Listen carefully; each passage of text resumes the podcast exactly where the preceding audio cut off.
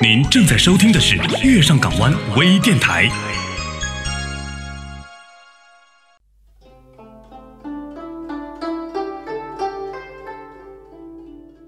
大家好，又到了每周三啊讲故事说风水的时间了。我是你们的老朋友楚天乙。咱们这个节目啊，既然是讲故事说风水，那今天呢，咱们索性就聊一聊这个风水的起源。这风水呢，大家也都知道是古代的象地之术，又称是堪舆术。据说啊，这风水的创始人乃是那九天玄女，而且。如果说是要追溯朝代的话来说呢，比较完善的风水学呢，是起源于战国时代的。风水的核心思想啊，就是人与自然的和谐。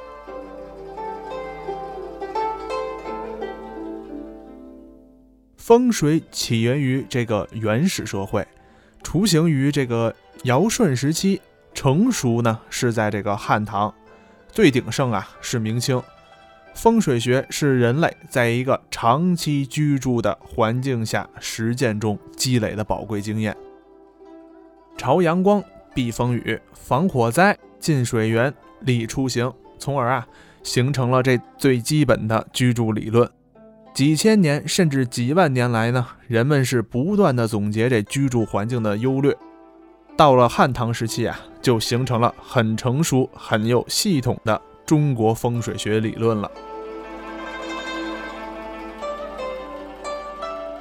在这个风水中啊，风是要藏的，缓慢的气流在这个住宅中还是必不可少的。传统住宅的屏风啊、照壁啊这些东西的作用之一呀，就是使这个快速的气流变得缓慢下来。风水学中有讲吗？凡人家。屋门乱杂错宗相，必定兄弟不和睦。屋后人家有两相，便断大家忤逆族。凡人家屋滴水若相连，定主换眼实难当。又克妻房损长子，犹兼气急缠绵绵。你看啊，从这些说法中，或多或少的都说明了咱们这个住宅要有通风的间距。朝向呢要利于通风等等，这室内的空气啊，在一般的情况下是不断的和外界进行交换的。这种交换呢，就是居室的通风换气。这住宅房间呢，必须要有适当的通风换气，从而以改善室内的气场，降低室内空气中二氧化碳的含量和室内来源的有害气体的浓度。以减少这个病原微生物啊和灰尘什么的。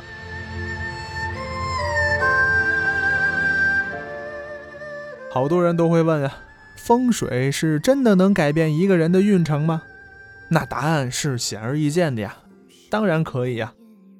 风水的确是可以影响一个人的运程。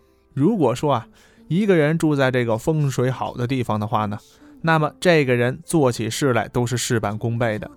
但如果住在这风水不好的地方呢，往往是事倍功半。所以说，风水要配合的得意，才能对这个人生啊产生意想不到的积极效果。风水的改动呢，可以改变一个人的运程啊。所谓的命运，命运，命在前，运在后。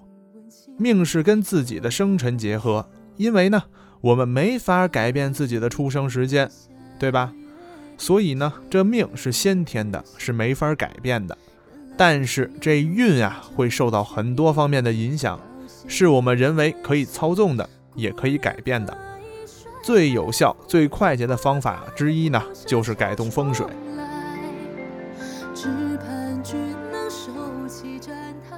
风水可以助运，比如调财运的时候，因为改变风水布置能增加财运，所以啊。才有财位一说。事实上呢，一个人的财富多寡是与这个福报是成正比的。有福之人呢，自然可以运用在风水上的一些小技巧来增加运势，提升自己的生活品质。后天人为的努力，风水的调理，的确是可以改善或者增加一些运势。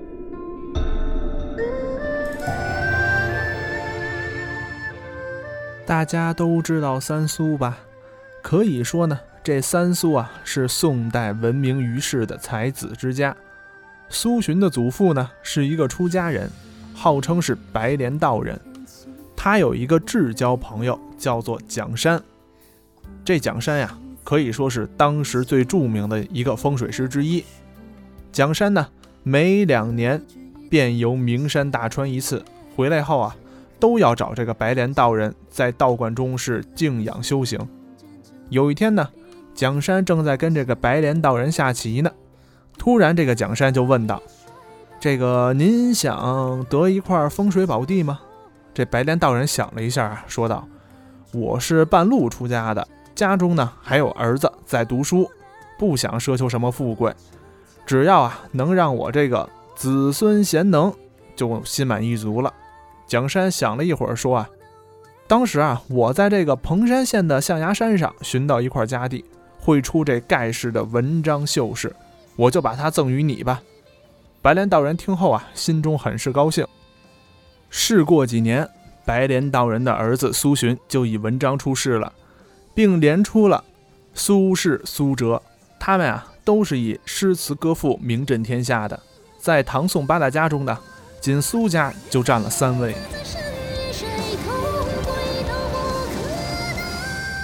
传说呢，最早的地理师啊，是在这个黄帝时期，他叫青乌子。可以说啊，这青乌子是古代专职的看阴宅的专家。从他开始啊，风水术就逐渐的专业化了，并有了勘察墓地和住宅的两大分支。但是呢。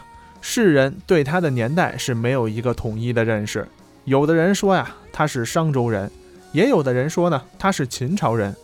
咱们现在知道的那本《青乌经》就是他所写的，不过这书啊早已经是失传了。现代呢有一本名为是《青乌先生藏经》的书收录在了《四库全书》里，可是据考证呢，这书并非是当时人家的古本，是后人啊假借其名来伪造的。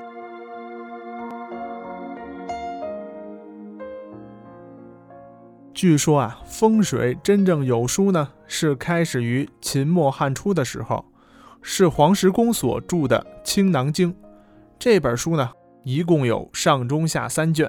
上卷讲的是阴阳二气融合与河图五气落书方位化成天地的定位学理，也称呢化史。中卷讲的是啊，天地间形气依附。与方位配合而成一体的动力，谓之化机。下卷呀，说明了这天地之间气与形、方位及各种法则配合后的影响效果，谓之化成。可以说呢，《青囊经》就是风水的核心。无论何种风水术啊，不论是风水的哪一派，如果脱离了《青囊经》的核心思想，就不能称之为风水了。严格的来说呢，没有《青囊经》，就不会有风水书的存在。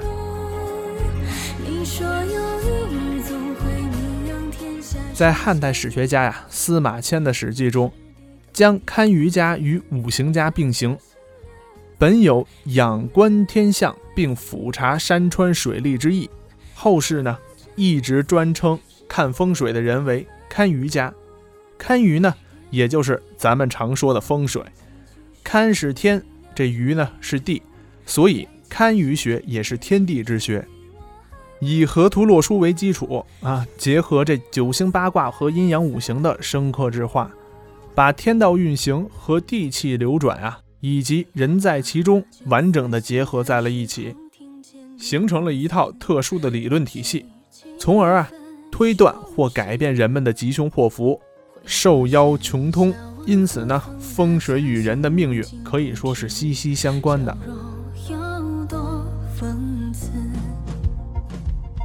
时间不早，节目刚好，您要是还有什么问题或者想跟我互动的话呢，可以通过新浪微博搜“楚天乙”，或者是加我个人公众微信号“楚天乙”全拼音小写加二零一五，您就可以找到我了。如果您呢还想收听更多的节目。那么，请关注电台公众微信号 FMYSGW。好了，我们下期节目再见了。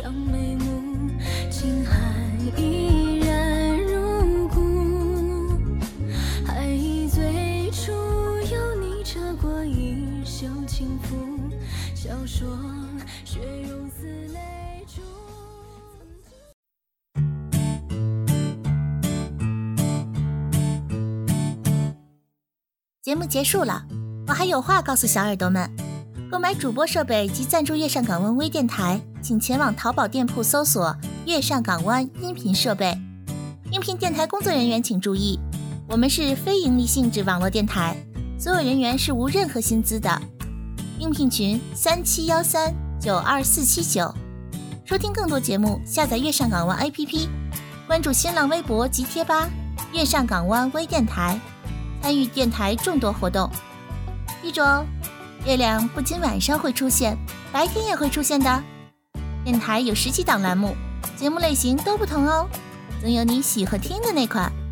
快关注公众微信吧，FM YSGW，拜拜。